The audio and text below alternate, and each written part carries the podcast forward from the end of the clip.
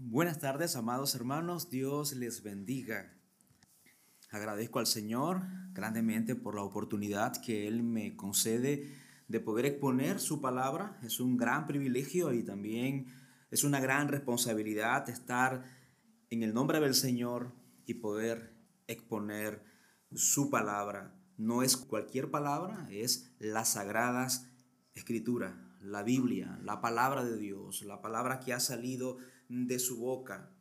Amados hermanos, les invito a que abran su Biblia en el libro de Éxodo, el capítulo número 9, específicamente el versículo 13 hasta el versículo número 25, y luego vamos a dar un salto hasta el capítulo 10, versículo 1 hasta el versículo 13.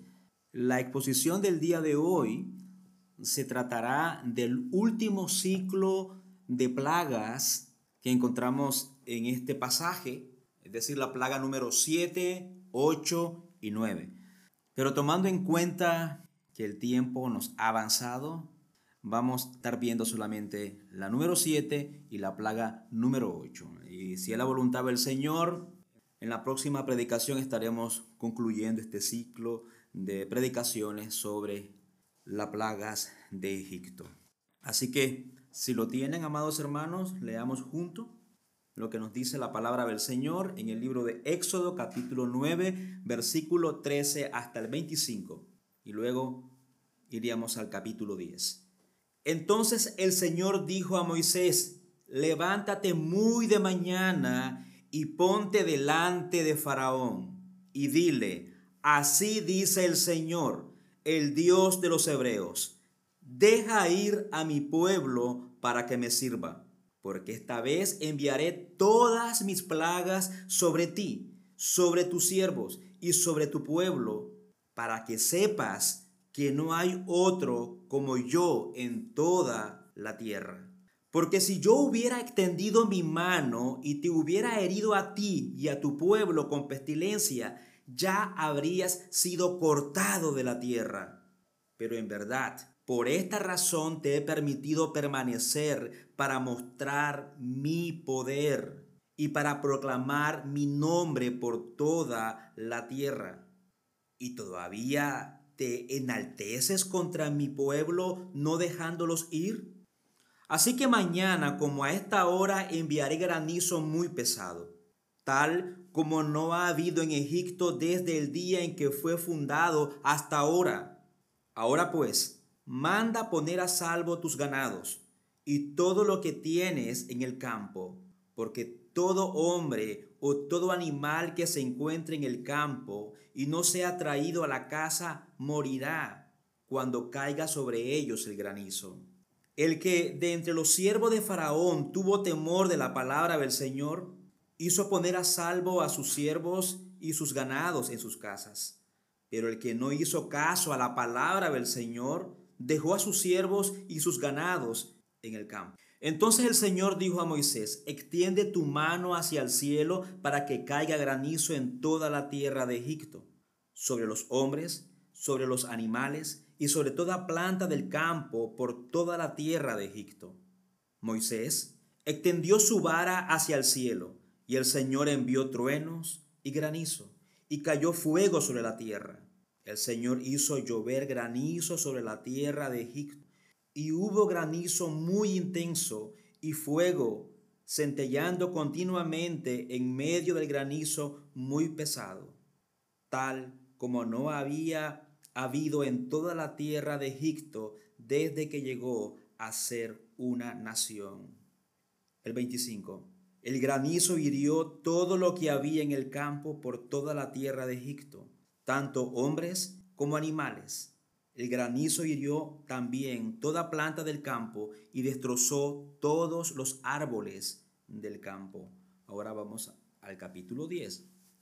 Entonces el Señor dijo a Moisés, preséntate a Faraón, porque yo he endurecido su corazón y el corazón de sus siervos, para mostrar estas señales mías en medio de ellos, y para que cuentes a tu hijo y a tus nietos cómo me he burlado de los egipcios y cómo he mostrado mis señales de entre ellos, y para que ustedes sepan que yo soy el Señor.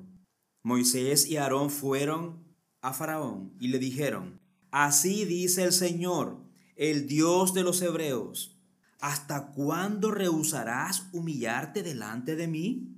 Deja ir a mi pueblo para que me sirva. ¿Por qué si te niegas a dejar ir a mi pueblo, entonces mañana traeré langostas a tu territorio? Cubrirán la superficie de la tierra, de modo que nadie podrá ver el suelo. También comerán el resto de lo que ha escapado, lo que les ha quedado del granizo, y comerán todo árbol que crece para ustedes en el campo. Llenarán tus casas, las casas de todos tus siervos y las casas de todos los egipcios. Algo que ni tus padres ni tus abuelos han visto desde el día que vinieron al mundo hasta hoy. Moisés se volvió y salió de la presencia de Faraón. Y los siervos de Faraón le dijeron, ¿Hasta cuándo este hombre nos será causa de ruina? Deje ir a los hombres para que sirvan al Señor su Dios. ¿No se da cuenta de que Egipto está destruido? Entonces hicieron volver a Moisés y Aarón ante Faraón. Y él les dijo, vayan, sirvan al Señor su Dios. ¿Quiénes son los que han de ir? Y Moisés respondió, iremos con nuestros jóvenes y nuestros ancianos, con nuestros hijos y nuestras hijas con nuestras ovejas y nuestras vacas iremos, porque hemos de celebrar una fiesta solemne al Señor. Así sea el Señor con ustedes, les dijo Faraón. Si los dejo ir a ustedes y a sus pequeños, tengan cuidado porque tienen malas intenciones. No será así. Vayan ahora solo ustedes los hombres y sirvan al Señor, porque eso es lo que han pedido y los echaron de la presencia de Faraón.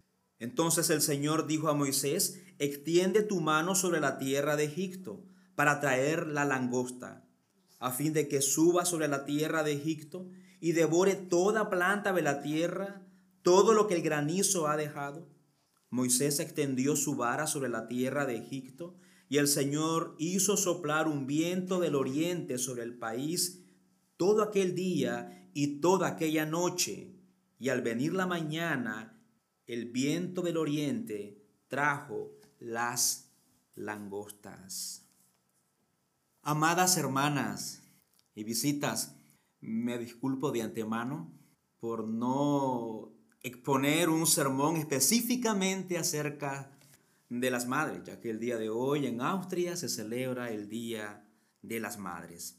Pero todos estamos de acuerdo de que nuestro Señor es el que nos ha convocado en su casa de oración y que hoy es el día del Señor, hoy es un día para exaltarlo, para exaltarlo como, como su iglesia, como su cuerpo, como una unidad del cuerpo de Cristo y que también afirmamos con convicción, con certeza, que dependemos completamente de Él.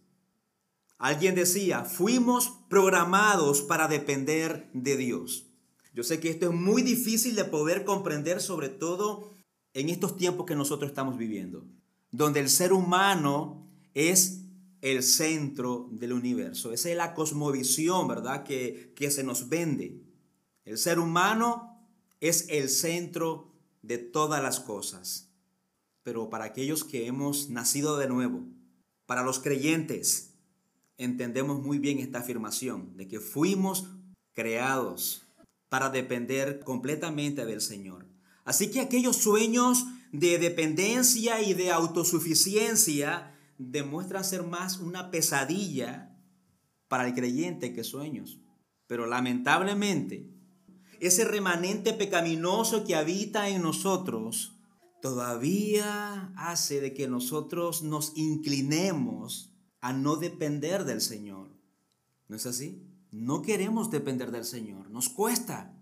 Nos ofende escuchar esa expresión, yo depender del Señor. Y eso también lo demostramos en nuestras relaciones interpersonales. Depender de otros. Bueno, te guste o no te guste, dependemos de otros. Y para nosotros los creyentes esto debe de estar bien claro. Dependemos unos de los otros, dice la palabra del Señor. Si no ¿Por qué es tan difícil para muchos de nosotros pedir ayuda? ¿Por qué es tan difícil para nosotros admitir que a veces no sabemos algo? ¿Por qué intentamos hacer cosas que nunca antes hemos hecho sin buscar instrucciones? Somos así. ¿Por qué no nos gusta admitir nuestra debilidad y nuestra ignorancia? A veces somos ignorantes de algunas cosas, no las sabemos todas. No somos la última Coca-Cola del desierto. Nos cuesta admitir nuestras debilidades y nuestra ignorancia. ¿Por qué los hijos resisten las instrucciones de sus padres? Porque a veces los trabajadores no nos gusta que nuestros jefes nos digan qué es lo que tenemos que hacer. Una vez está bien, dos veces, pero ya tres, cuatro se pasan. ¿Por qué trabajamos tanto en algunas ocasiones para aparentar ser más listos, bien informados y para tener cosas que otros tienen, ya que esto me ha provocado envidia? ¿Por qué alejamos a las personas de nosotros cuando nos ofrecen ayuda? ¿Por qué decimos que estamos bien cuando no lo estamos? ¿No ha pasado eso en usted? ¿Cómo estás? Bien. ¿Y por dentro? Estamos destrozados. ¿Por qué actuamos como si pudiéramos resolver cosas que realmente no entendemos, ni podemos tampoco? ¿Por qué dudamos en buscar un consejo de un hermano, de una hermana, sabio, piadoso, que nos pueda ayudar en un problema interpersonal, en los problemas matrimoniales? ¿Por qué permitimos que la independencia cause más problemas a nuestros problemas? amados hermanos. ¿Por qué? La respuesta pudiera ser demasiada simple, pero es la respuesta más segura que yo te puedo presentar en esta tarde y que está respaldada por la palabra del Señor. La respuesta a todas estas preguntas que te he hecho es el pecado. La independencia, la autosuficiencia es lo que el pecado causa en nuestros corazones. Y en esta tarde Regresamos al libro de Éxodo. ¿Y por qué todas estas preguntas? ¿Qué tiene que ver toda esta introducción que usted ha hecho con casi una, una docena de preguntas con el pasaje que hemos leído? Bueno, regresamos al libro de Éxodo y ustedes saben que uno de los personajes principales ha sido no solamente Moisés y Aarón, sino el faraón. Ya han transcurrido cuántas plagas, amados hermanos. A ver, les voy a hacer la prueba. Hemos leído la plaga número 7 y número 8, entonces, han transcurrido, ¿estamos bien en matemática? han transcurrido seis plagas. Y a lo largo de estas seis plagas, ¿qué es lo que hemos observado en el corazón del faraón? Duro como una piedra. Qué hombre más obstinado, terco. Han transcurrido seis plagas, seis azotes Habíamos dicho en un momento determinado en esta serie de predicaciones que la palabra plaga en el hebreo significa azote. Han pasado seis azotes bien dados al faraón y a todo el pueblo de Egipto y el hombre en vez de suavizar su corazón y de humillarse y de reconocer el señorío de Dios sobre su vida, sigue obstinado, endurecido. Él se siente autosuficiente. Él dice, no necesito de Dios, no necesito de nadie, yo me basto solo. ¿Será cierto esto? No necesito a Dios. Y es que en la cultura egipcia, si ustedes leen también la historia universal, usted va a encontrar de que el faraón era como un dios para ellos. Y bueno, el faraón se lo creía. Se lo creía muy en serio que era, que era un Dios, que era el dueño de su propia vida. ¿Te suenan también familiares esas expresiones? Yo soy el dueño de mi propia vida, a mí nadie me tiene que decir nada. Pues el faraón pensaba así también de esa manera. Yo soy el dueño de mi vida. Yo hago lo que yo quiero con mi vida. A mí nadie me marca las directrices de mi vida. ¿Estás seguro de eso? ¿Recuerdan ustedes la frase principal del sermón anterior, amados hermanos? Del último ciclo de, plagas que predicamos. La plaga número 4, 5 y 6 tenían un enfoque principal. Dios es el Señor y Él está en el centro de la tierra. Él es el creador, el dueño de todas las cosas. No solamente creó la tierra, sino que también a Él le pertenecen todas las cosas que están en el mundo.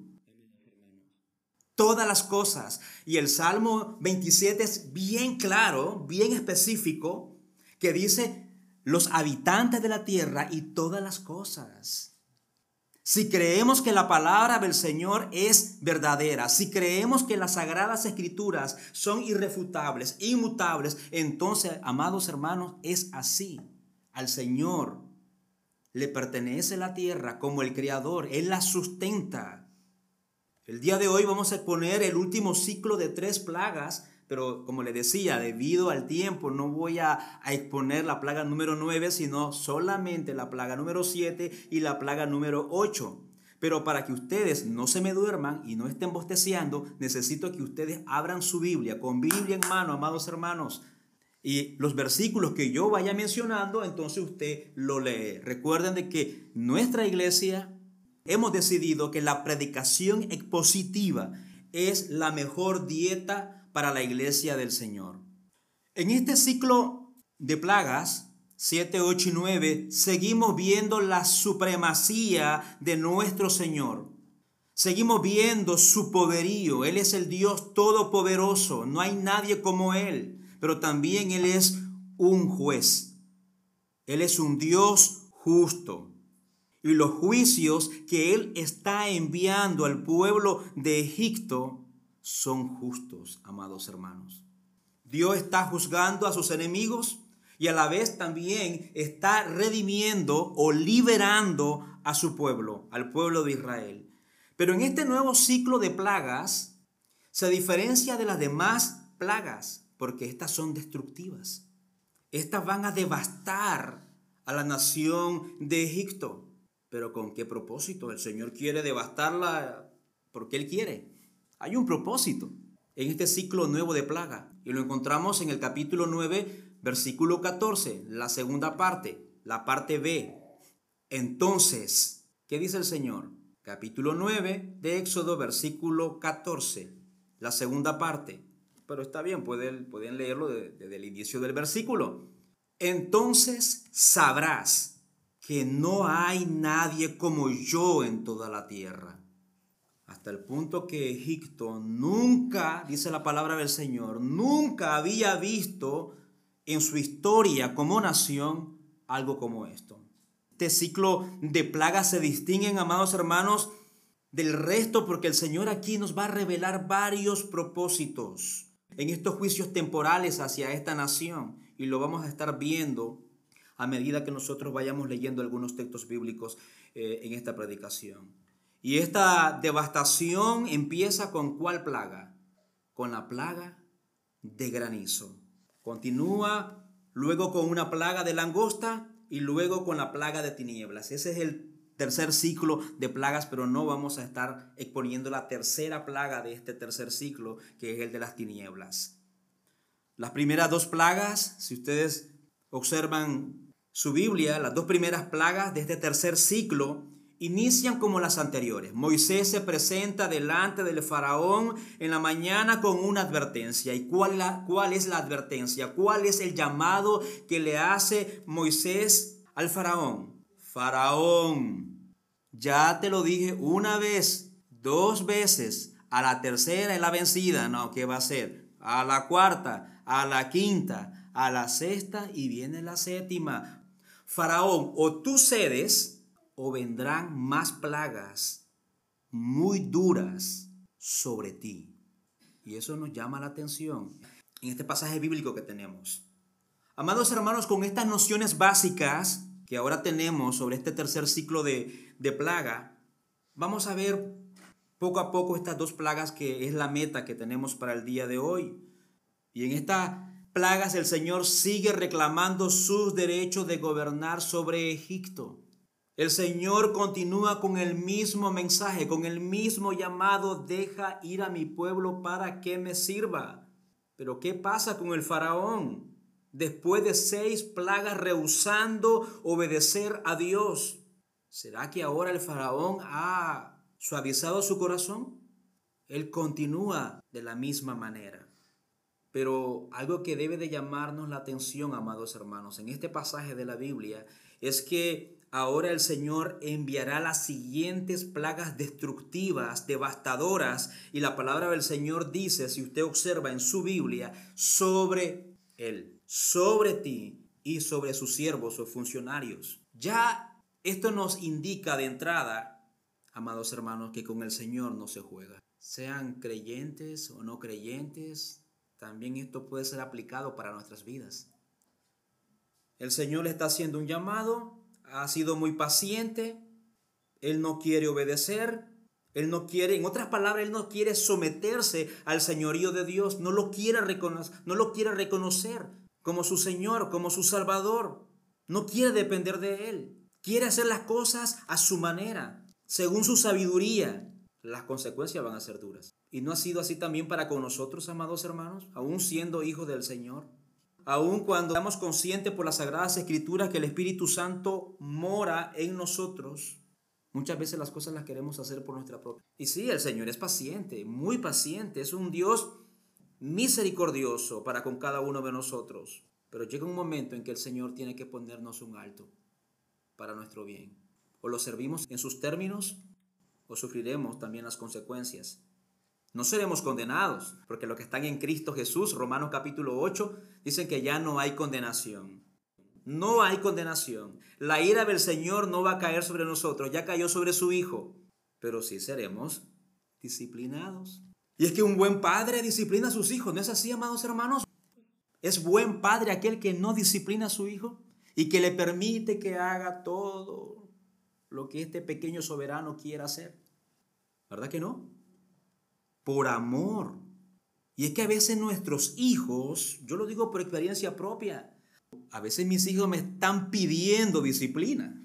Necesito tu guía, necesito tu, tu dirección. Y él como un buen padre celestial está comprometido consigo mismo de ir perfeccionando la obra de nuestro Señor Jesús en nuestras vidas, amados hermanos, lo va a hacer. Y creo que cada uno de nosotros somos muy conscientes de esto de que el Señor orquesta una serie de circunstancias, algunas leves o pasajeras y otras un poco más intensas, para todavía tratar con ese restante pecaminoso que hay en nuestro corazón. De manera, amados hermanos, que la siguiente plaga, esta plaga que está por caer sobre Egipto, va a exhibir que el Señor es el dueño de nuestro corazón. El Señor tiene el control también del corazón del faraón. El Señor también por medio de esta plaga le va a demostrar a Faraón de que Él no es el dueño de su propia vida. Le va a demostrar que solo Él y solo Él es el Dios omnipotente. Y también no solamente el faraón, sino que también todo el pueblo de Egipto va a reconocer de que no hay un Señor como Él en toda la tierra. Y de hecho, este Señor, el faraón, está en el trono porque Dios lo puso ahí. Versículo 16 del capítulo 9. Pero a causa de su soberbia y de su maldad, ahora Dios lo quitará del trono y de la tierra. ¿Qué encuentran ustedes en esos versículos? Mira, si tú estás vivo es porque yo quiero. Eso es lo que dice ahí. Yo ya te hubiera exterminado. Con una sola plaga hubiera, lo hubiera exterminado a todos ustedes. Si tú estás todavía en el trono, gobernando Egipto es porque yo así lo deseo, porque yo te puse ahí. Pero además también el texto nos dice que el propósito de Dios al poner a este hombre en el trono, ¿cuál era? Era para hacer conocer su nombre en toda la tierra, su poder. Las plagas, estos juicios, estos azotes eran parte del plan de Dios desde el principio para hacer conocer su poder, amados hermanos. De manera que estas plagas tenían un propósito, podemos decir nosotros en nuestras palabras, tenían un propósito misionero. Y ese propósito se cumplió, porque la palabra del Señor nos dice, y eso lo vamos nosotros a ver en los próximos capítulos, que a partir de estas plagas que cayeron en Egipcio, las demás naciones vecinas conocieron al Señor. El Señor se hizo famoso en todas las demás naciones. El Dios de los hebreos es el Dios verdadero. Es el Dios creador de los cielos y de la tierra. Es el que libertó al pueblo de Israel. En el Nuevo Testamento, el éxodo fue recordado como un anuncio, una señal de los propósitos de Dios en Cristo. Romanos capítulo 9, versículo 16 al versículo 17. Nos dice que el éxodo enseña que la salvación en Cristo no depende, estoy un poco parafraseándolo, no depende del deseo o del esfuerzo humano, sino de Dios que tiene misericordia y se compadece de quien quiere compadecerse. Pablo exalta a Dios por su salvación y por su juicio sobre Faraón. Amados hermanos, por medio de estas plagas, el Señor no solamente nos está recordando de que Él es el Dios omnipotente, sino que también Él es digno de que toda rodilla de cualquier ser humano se doble y le reconozca como Dios, ya que Él es el Rey y el Señor de toda la tierra y su autoridad es ilimitada. Lo vuelvo a repetir. Él es el Dios omnipotente. Si tú vives, es porque al Señor le place que tú vivas. Y así como el Señor se lo dijo a Faraón, mira, tú estás en el trono porque yo te lo permito. Es suficiente una plaga para exterminarte a ti y a toda la nación. Si tú vives, querido amigo que estás aquí, y también iglesia, si nosotros vivimos, es porque el dador de la vida así lo ha decidido. Pero el Señor te puede traer hoy mismo. Por un pequeño granito de arena que se te atraviese en tu garganta, puede ser la causa para que tú te mueras hoy. Por cualquier cosa insignificante. Él es el que da la vida y Él es el que la quita. Y como Él es el dador de la vida y Él es el Dios omnipotente, entonces Él es digno de que todo hombre, y aquí hablo hombre, me refiero a varones y a mujeres. Cuando hablo de la palabra hombre, hablo en términos generales. Él es digno que todo hombre se arrodille, acepte su señorío y le reconozca como Dios, ya que Él es el Rey supremo de toda la tierra y su autoridad está sobre nosotros, amados hermanos. Te guste o no te guste reconocerlo. Y te hago la pregunta que el Señor le hizo al faraón en el capítulo siguiente. ¿Por qué no te humillas? ¿Por qué no te doblegas delante de Él? En la primera semana del mes de abril nosotros estábamos celebrando la Pascua y recordando el Éxodo también en cierta manera, pero principalmente el Éxodo de Jesús. El Éxodo señala la obra de nuestro Señor Jesús. El Éxodo de Jesús quien pasó de esta tierra a la gloria mediante su vida perfecta de obediencia, muerte en expiación por el pecado y la resurrección de entre los muertos. Su resurrección demostró, sin lugar a duda, que Él es el omnipotente Dios y que tiene el poder sobre la muerte y el pecado. Jesucristo, Dios encarnado. No es un ser histórico, como muchas veces yo lo he escuchado. Jesús no es un personaje histórico. No, la Biblia no respalda ese tipo de enseñanza. Él es el omnipotente Dios que tiene poder sobre la muerte y el pecado. Esta buena noticia debe ser proclamada, no solamente en Viena, sino en todas las naciones, para que en el nombre de Cristo se doble toda rodilla y toda lengua confiese que Jesucristo es el Rey de toda la tierra. ¿Pueden tus labios, que fueron creados por este Dios omnipotente, confesar esto? ¿Pueden tus rodillas, que han sido creadas por este Dios todopoderoso y supremo, doblegarse delante de Él? ¿O te resistes? Te hacemos la invitación esta demostración del poder de Dios siempre exigirá, amados hermanos, una respuesta del hombre. Así como el Señor exigió una respuesta del faraón, versículo 17 del capítulo 9, pueden leer en su Biblia. ¿Qué es lo que tenía que hacer este faraón o este rey? Humillarse. El rey o el faraón debía humillarse y Dios le da una oportunidad para hacerlo en medio de la terrible plaga que él está por enviar versículos 18 y el versículo 19, usted puede leer del capítulo 9. Faraón podía salvarse de las plagas y responder a las, advertencias de Dios que fueron dadas por medio de sus profetas, Moisés y Aarón. Pero también, amados hermanos, es importante señalar algo que llama la atención, que algunos de los siervos del faraón tuvieron temor de la palabra de Dios. Imagínense, el faraón no tuvo temor de Dios, pero sus funcionarios y algunos de sus siervos tuvieron temor de la palabra del Señor. De hecho, algunos egipcios, miren, que, miren este dato importante, algunos de los egipcios, es decir, personas que no eran hebreas, que no eran parte del pueblo de Israel, salieron con los judíos de Egipto. Eso lo pueden, si usted lo quiere constatar, puede ver en el libro, en el capítulo 12 de siempre de Éxodo, versículo 38. La salvación siempre viene como respuesta a la palabra de Dios. Mientras que otros egipcios echaron eh, en sacos rotos las palabras del Señor y murieron, probablemente porque ellos todavía estaban confiando en sus dioses que les pudiera proteger del Dios de los hebreos, pero no los libró, no los protegió, porque la tragedia vino porque los dioses de Egipto no eran nada. La palabra del Señor nos dice que Egipto nunca vivió una tragedia de estas proporciones desde que fue fundada. Desde que existió, nunca habían vivido una tormenta de esta magnitud. Granizo. Egipto estaba siendo una vez más golpeada. El juicio de Dios estaba cayendo sobre Egipto. La condenación viene por rechazar la palabra de Dios.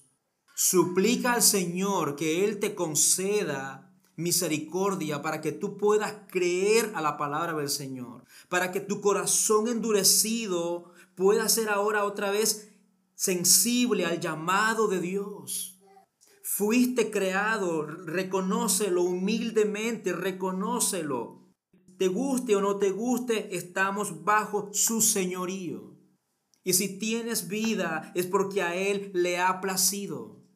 Si estás aquí en este momento, si estás aquí en esta casa de oración, ¿sabes? Es porque el Señor te ha traído a este lugar para que tú escuches esta palabra.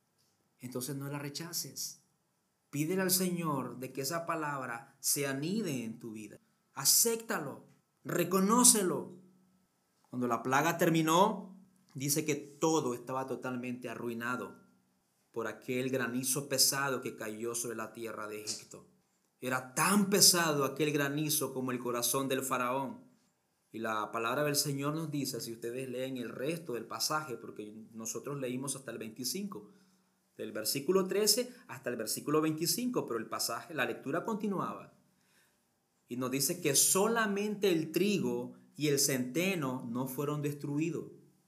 Y eso porque estos maduran más tarde. Pero luego lo vamos a ver que ni eso quedó, porque luego vino la plaga número 8 y se comió todo lo que dejó el granizo. ¿Tú temes a la palabra de Dios? ¿Qué significa temer a la palabra de Dios? ¿Qué significa no rechazar la palabra de Dios que se me está haciendo en este momento expuesta? Voy a cerrar, pero quiero contestar esa pregunta. ¿Qué significa creer en esta palabra? Es reconocer las buenas nuevas de nuestro Señor Jesucristo. Recibirlo como Salvador y el Señor de tu vida. Ignorar este mensaje, ignorar la palabra de Dios significa no hacer nada absolutamente con ella. Es decir, yo no quiero ese mensaje, no lo necesito, no necesito un Salvador. Yo no creo que Jesús haya muerto por mí en la cruz del Calvario, que Él me haya sustituido, es decir, Tú eras el que merecía estar ahí colgado y sobre ti debería de haber caído la ira de Dios, el juicio de Dios sobre tu vida, sobre tu propia carne. Pero Jesús te ha sustituido. Así como Moisés y Aarón fueron instrumento de Dios para liberar al pueblo de Israel, Moisés era solamente una sombra, una señal de lo que iba a venir más adelante el verdadero libertador, uno mayor que Moisés. Y ese mayor que Moisés se llama Jesús de Nazaret. Y él iba a traer la verdadera libertad. Algo que Moisés y Aarón no podían hacer. Solo Moisés y Aarón podían ser instrumentos para libertar al pueblo de Israel. Pero solo Jesús podía traer la verdadera libertad de nuestros corazones. Estábamos esclavizados por alguien peor que el faraón. Éramos esclavos del pecado, apartados de Dios. Pero ahora estamos en Cristo Jesús por su gracia. El pueblo de Israel, ¿usted cree que se merecía ser libertado? Era un pueblo pagano. El pueblo de Israel no merecía ser libertado. El Señor lo escogió y por gracia, por gracia, por misericordia, Él lo libertó de ese, de ese cautiverio. Tú y yo no merecíamos también ser libertados de las garras del pecado. Es por gracia. Ahora el Señor cuida de nuestras vidas, amados hermanos. Ese mismo Dios del Éxodo, ese mismo Dios que se manifestó de manera poderosa en el Éxodo, es el mismo Dios de hoy. No solamente nos ha libertado, sino que también es el buen pastor de nuestras vidas, que Él cuida de nosotros. Él cuida de su iglesia, Él cuida de su pueblo a través de los tiempos y de estos tiempos duros. ¿A dónde correrás tú? ¿Correrás a Él? ¿O buscas tus esperanzas y tu consuelo en otro lugar? Dios te invita por medio de su palabra que corras hacia Él. Tú, querido hermano, ¿a dónde tienes depositada tu esperanza en medio de ese problema que tú tienes? Corre al Señor. Primera de Pedro capítulo 5 versículo 7 voy a leer una la traducción viviente, creo que es un poco más clara. Pongan todas sus preocupaciones y ansiedades, ¿a dónde? ¿En el terapista? ¿En el psicólogo? ¿En los hombres? ¿En tu trabajo? Pongan todas sus preocupaciones. Hermano, ¿y qué significa en el griego todas? Pues lo mismo, todas. Todas, no importa de qué colores sean tus preocupaciones, no importa de qué magnitud sean tus preocupaciones, todas. ¿Será que el Señor pueda con estos problemas que yo tengo? ¿Qué contestamos, amados hermanos? ¿El Señor puede con todas esas preocupaciones? Él nos ha adoptado por gracia. Él es nuestro Padre Celestial. Dice, pongan todas sus preocupaciones y ansiedades en las manos de Dios porque Él cuida de ustedes. Qué hermoso. Porque Él cuida de ustedes. Mateo capítulo 11, versículo 28 al 30 te dice a ti, vengan a mí todos los que están como, los que estamos cansados, con los brazos caídos. Vengan a mí todos los que están cansados y llevan cargas pesadas, y yo les daré descanso. Pónganse mi yugo, déjenme enseñarles, porque yo soy humilde y tierno de corazón, y encontrarán descanso para el alma, pues mi yugo es fácil de llevar y la carga que yo les doy es liviana. Y para terminar y luego orar, Salmo 27.1. El Señor, lo decimos con firmeza, iglesia, con convicción, es algo que no debemos de olvidar. Y es mi oración que su palabra, no mis opiniones, sino que sea su palabra la que te fortalezca, amado hermano, aumente tu fe tu confianza en el Señor. Salmo 27.1. El Señor, a ver, digámoslo, el Señor es mi luz y mi salvación. Entonces, ¿por qué habría de temer? El Señor es mi fortaleza y me protege del peligro. Entonces, ¿por qué habría de temblar? Dios te bendiga.